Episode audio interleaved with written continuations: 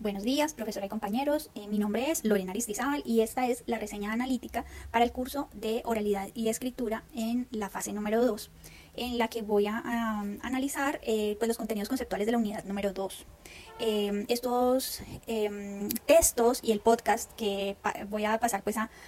comentar em, han tenido pues la temática de curaduría, crítica de arte y pues eh, lo concerniente al Salón Nacional de Artistas número 45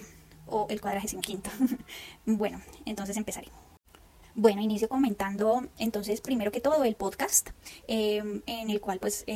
tuve una experiencia muy enriquecedora escuchando eh, conversar a tantas personas em, tan importantes en, el escenario artístico nacional. Eh, lastimosamente me hubiera gustado pues que hubiera un video para yo reconocer las caras y saber quién decía qué cosa. Lamentablemente la única que le, que le alcanzó a escuchar la voz y a reconocérsela es a Julia Buenaventura. Pero lo que sí me quedó muy claro fue eh, que ellos estaban discutiendo como todas las dificultades que se habían generado en el proceso de organización, montaje, ejecución em, de, todo este Salón Nacional de Artistas número 45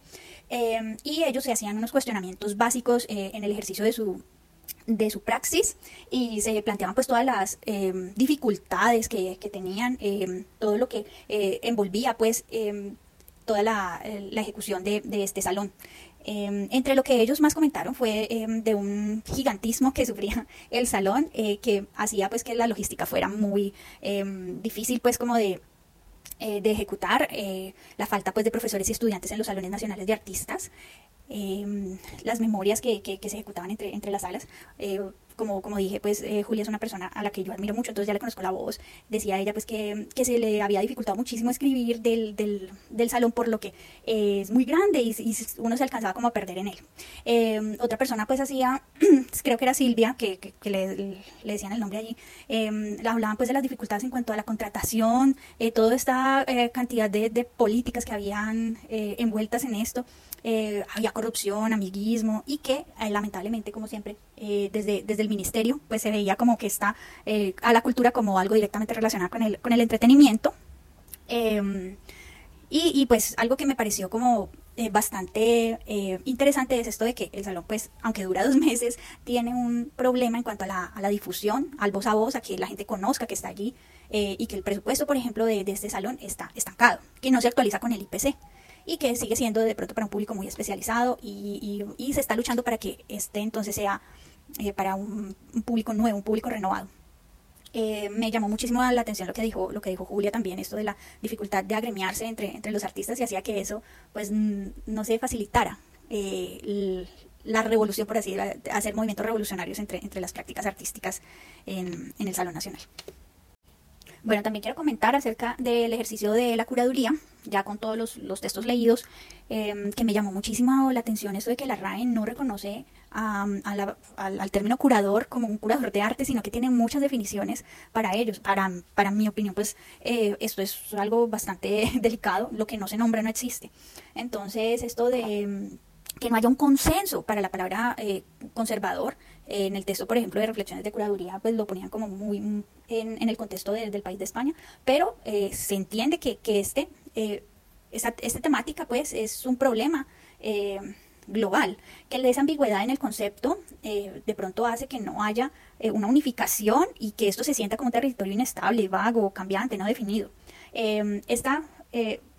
que todavía no es una disciplina, sino que se consigue como una práctica, un área de especialización, de todas maneras tiene un montón de funciones que están, aunque definidas muy bien en estos textos. Entre esas funciones, pues eh, lo que recopilé del ejercicio del curador es que está encargado de diseñar las exposiciones, ser activista cultural, eh, organizar, controlar y manejar las piezas de colecciones artísticas, las exposiciones, estudia esas piezas, clasifica esas piezas, identifica esas piezas, investigador, gestor de colecciones, educador, divulgador, inventor de hermenéuticas, es el que facilita la relación artista-obra-público, es el guardián legal, el desarrollador de contenidos, mejor dicho, el, el curador Em, tiene muchísimas funciones muy variadas y también es el que se encarga de seleccionar los artistas, las obras, la contextualización histórica de esas obras, administrar los fondos, los honorarios, los premios, administrar museos, dictar seminarios, publicar catálogos, libros, artículos, revistas, manejar la prensa, dirigir colecciones privadas y públicas. La verdad, yo quedé eh, bastante sorprendida de todas las em, funciones que puede llegar a tener eh, un curador. En cuanto a la divulgación, eh, que es un, campo en el que yo estoy profundamente interesada, eh, pues quedé como con muchísimas claridades de por qué es, es tan difícil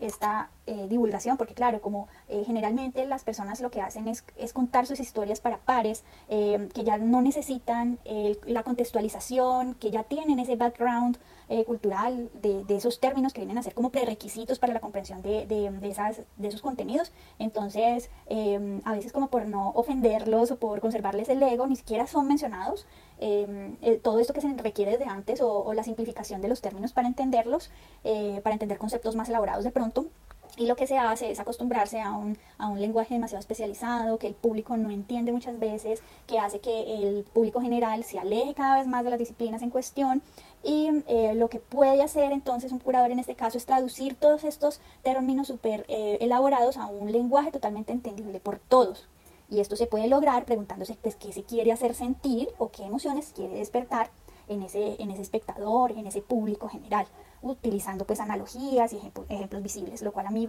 la verdad me, me, hace todo el sentido del mundo y disfruté muchísimo eh, leyendo todo, toda esta, esta parte pues de la, de la divulgación.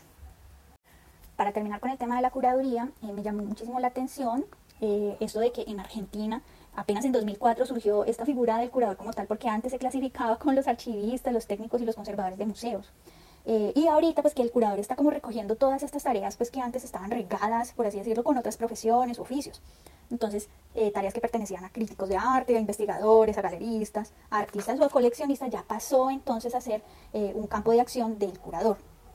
Em, es para mí un, un generador pues de, emociones eso de que, de que no existe hasta el momento una, formación profesional para esta ocupación, sino que es la experiencia y la práctica eh, la que otorga la credibilidad del renombre, porque pues de todas maneras em, no es que estas personas no tengan un título, pero pues nadie se está graduando como de curador, entre comillas, sino que pueden ser historiadores de arte o los mismos artistas los que puedan hacer eso. Em, y me parece a mí que es un término bastante bien acogido por el público como para que tenga esta, eh, esta clase de halo de ambigüedad eh, alrededor suyo. Ya entrando entonces en el tema de la crítica del arte, em,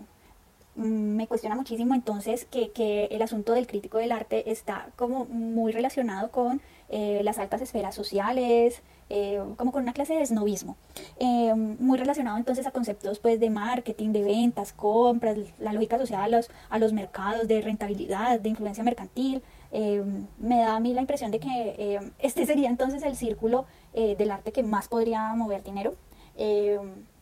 y, me pareció supremamente enriquecedor leer todo esto de la ética de la profesión, eh, porque pues yo no me había planteado toda esta clase de cosas de que eh, un crítico de arte no, pues no, no, debería ser un coleccionista aunque sepa el valor del arte. pues que él mismo debe tener como que una confianza gigantesca y no temer a su impacto crítico y para ello necesitaría entonces estar libre de conflictos de intereses, muy similar a como cuando un abogado ejerce su profesión. Eh, obviamente que siempre habrán intereses económicos y profesionales y por eso debe ser pues muy cuidadoso de su praxis para que sus opiniones puedan ser imparciales y que sea respetuoso con el artista eh, para no caer en, en, en vaguezas, bajezas o, incluso en la, en la adulación.